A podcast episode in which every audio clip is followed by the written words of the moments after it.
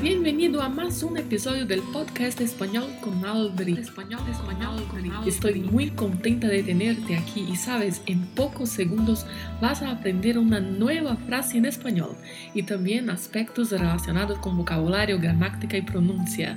El podcast definitivo para que aprendas frases del día a día en español está aquí.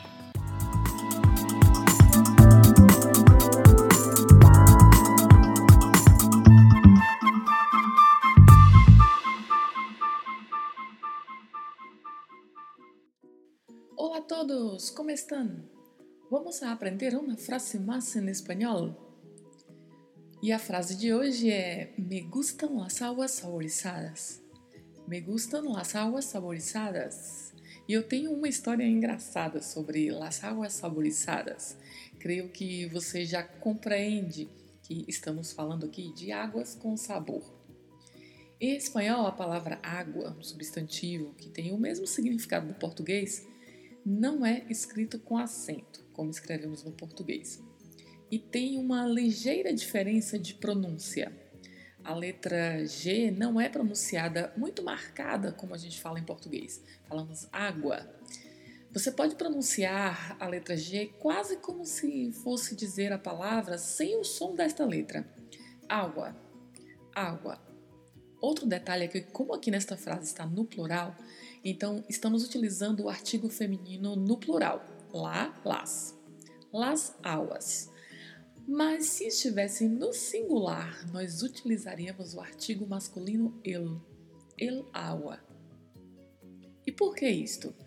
Isto porque se falar la agua gera uma cacofonia, ficaria lágua e criaria uma confusão de pronúncia, porque o artigo lá termina com A e a palavra na sequência também começa com A. Por conta disso, utiliza-se o artigo il, quando a palavra é utilizada no singular. E no plural, utiliza o artigo feminino mesmo, las.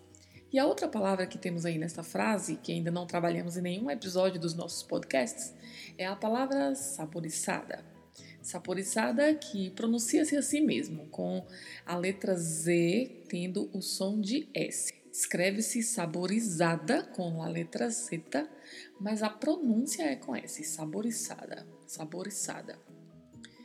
Eu sempre costumo pedir água saborizada nas minhas andanças pela Argentina, porque me gustam as águas saborizadas. Hay agua saborizada de diversos tipos. Tem águas saborizadas de vários tipos: manzana, pomelo, limão, naranja, maçã, pomelo, limão, laranja. E um dia eu e algumas amigas fomos a um restaurante vegetariano. Como sempre, fui pedir a água saborizada e o moço, o garçom, me disse que a água saborizada era por conta da casa e que estava disponível em um balcão onde nós poderíamos pegar. Fomos felizes da vida, pensando que encontraríamos as águas saborizadas que estávamos acostumadas a beber. E qual não foi a nossa surpresa ao encontrarmos uma água saborizada de limão, uma água saborizada de limão, só que era uma jarra com água e rodelas de limão dentro apenas cortados mesmo, como rodelas, e colocados dentro da água.